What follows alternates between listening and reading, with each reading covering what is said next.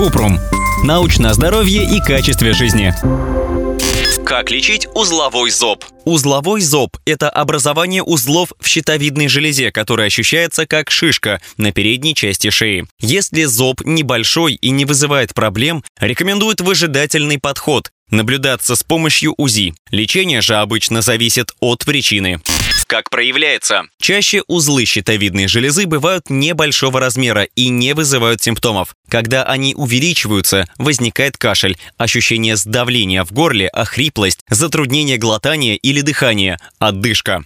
Почему развивается? К причинам развития зоба относятся гиперфункция щитовидной железы или гипертиреоз. Иногда гипертиреоз возникает из-за разрастания ткани щитовидной железы или аденомы. Недостаточная активность щитовидной железы или гипотиреоз. Гормональные изменения во время полового созревания, беременности или менопаузы. Недостаток йода. Прием некоторых лекарств вроде препарата лития при лечении психических заболеваний. Воспаление щитовидной железы или тиреодит. Узелки или кисты в щитовидной железе. Рак щитовидной железы.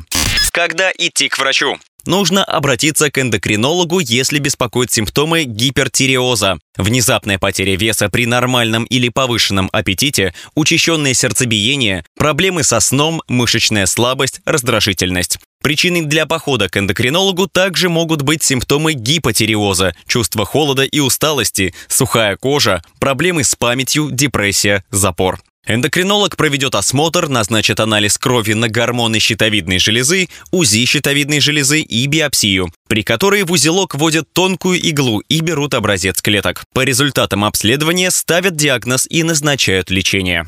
Как лечат? Лечение зависит от типа узла щитовидной железы. Лечение доброкачественных узелков – хирургическое или включает гормональную терапию. Если узел небольших размеров и доброкачественный, эндокринолог может рекомендовать наблюдение с периодическим проведением УЗИ. Узелки, которые вызывают гипертиреоз, лечат радиоактивным йодом и антитиреоидными препаратами для уменьшения симптомов. Если лечение консервативными методами невозможно, эндокринолог назначает операцию по удалению узла. Лечение злокачественного узла хирургическое. Небольшое опухолевое образование чаще наблюдают в динамике. Обычно проводят ограниченную операцию по удалению части щитовидной железы, но иногда железу удаляют полностью. После операции нужна пожизненная заместительная терапия левотироксином, синтетическим аналогом гормона тироксина.